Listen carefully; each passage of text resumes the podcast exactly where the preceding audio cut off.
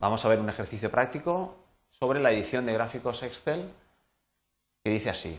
Añadir en la hoja de cálculo una nueva serie de datos correspondiente al beneficio como diferencia entre los dos valores de cada mes. Y después modificar el gráfico de modo que las series de datos sean los gastos y el beneficio. Y finalmente transformar el gráfico en uno de columnas apiladas, modificando el título del gráfico como corresponda.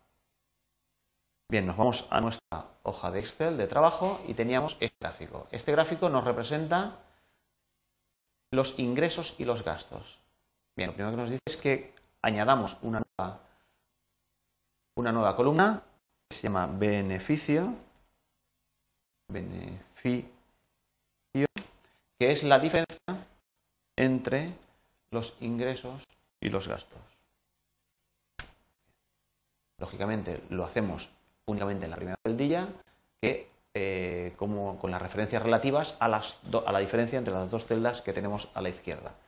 Celda de dos posiciones a la izquierda menos celda eh, una posición a la izquierda. Lógicamente eso es válido, esa, expresión es válida para todo este rango. Con lo cual expandimos ese patrón de reino, que es esa fórmula, que es equivalente a copiar la fórmula en todas estas celdas y automáticamente tenemos calculada esta columna de beneficio.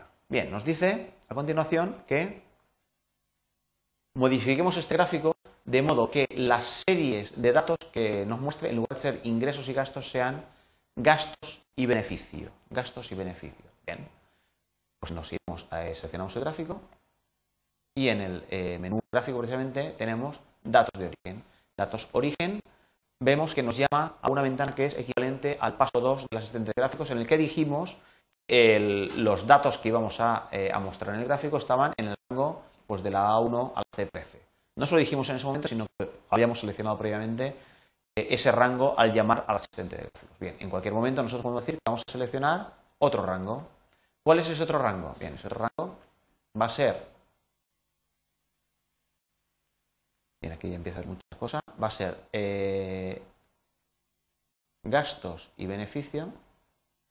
Bien, aunque estén por detrás del por detrás del gráfico vemos que ya me está seleccionando desde la C1 hasta la D13, que es lo correcto, gastos y beneficio, que digamos son los, eh,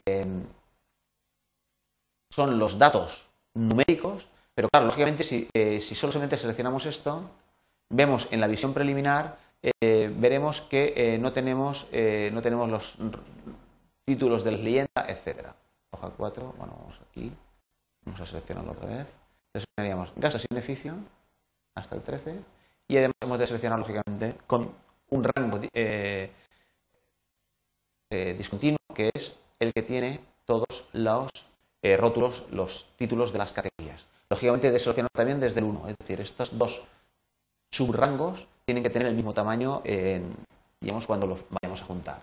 Desde la 1 a la 13 y desde la 1 a la 13. Bien, de momento nos vamos aquí. Ya vemos en la visión preliminar que efectivamente eh, estamos, para cada mes, estamos poniendo tanto eh, el dato médico correspondiente a los gastos como al beneficio. Bien, aceptaríamos y este es el eh, gráfico que nos resulta. Comprobamos que, para, por ejemplo, para el mes de enero, vende 345, 889. Estamos representando gráficamente los gastos del beneficio. Bien, en este caso, el título, lógicamente el título lo hemos escrito, no depende de la selección de celdas de la de y tenemos que cambiarlo, evidentemente. Entonces, eh, nos iríamos a eh, gráfico, opciones del gráfico, cambiaríamos el título directamente haciendo eh, un clic sobre el título, tenemos evolución de gastos.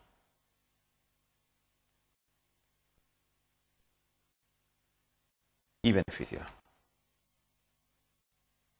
Y con eso tendríamos eh, solucionado el ejercicio que consistía en cambiar los datos, eh, cambiar los datos por eh, gastos y beneficio.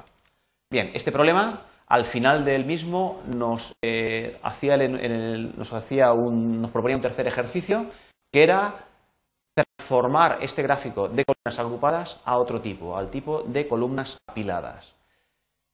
Bien, esto tiene, eh, tiene lógica, eh, ingresos, gastos, pues tenía lógica eh, el, gráfico de, el gráfico de columnas agrupadas, puesto que estábamos comparando los ingresos frente a los gastos. Los comparamos, entonces miramos en columnas juntas para ver qué era más grande y la relación entre un tamaño y otro. Bien, en este caso, efectivamente, gastos y beneficios, pues podemos, puede tener un cierto sentido el considerar un gráfico de columnas, de columnas agrupadas, pero tiene más lógica también, también tiene lógica en este caso eh, el, gráfico de columnas apiladas, puesto que si nosotros ponemos el gastos, la columna de, gastos y encima la del beneficio, tiene eh, la magnitud que es suma de las dos, es decir, la dimensión total de esa columna, considerando los dos datos eh, juntos, tiene una lógica, tiene un sentido, tiene un sentido en este caso que es el sentido de los ingresos, puesto que gastos más beneficio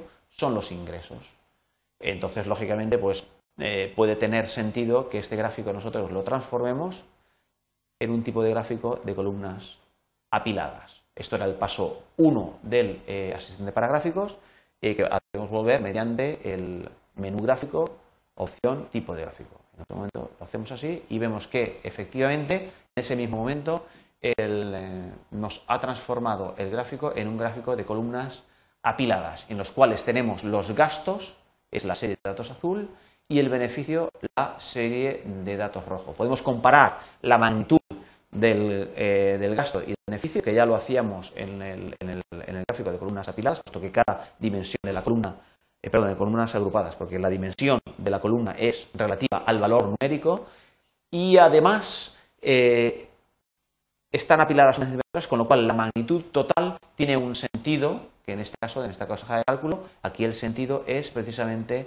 el, eh, los ingresos. Entonces vemos que aquí, efectivamente, en el mes de abril, los ingresos son 5.000 y pico, que vimos que efectivamente en el mes de abril los ingresos eran 5.000 y pico, y mientras que en enero pues son 1.000 y pico, que son 1.234. Entonces vemos que en los casos en los que la magnitud suma de las diferentes series de datos tenga algún sentido, eh, podemos eh, utilizar, o se puede utilizar, es utilizar el gráfico de columnas apiladas. Y este era el ejercicio que nos habían propuesto resolver.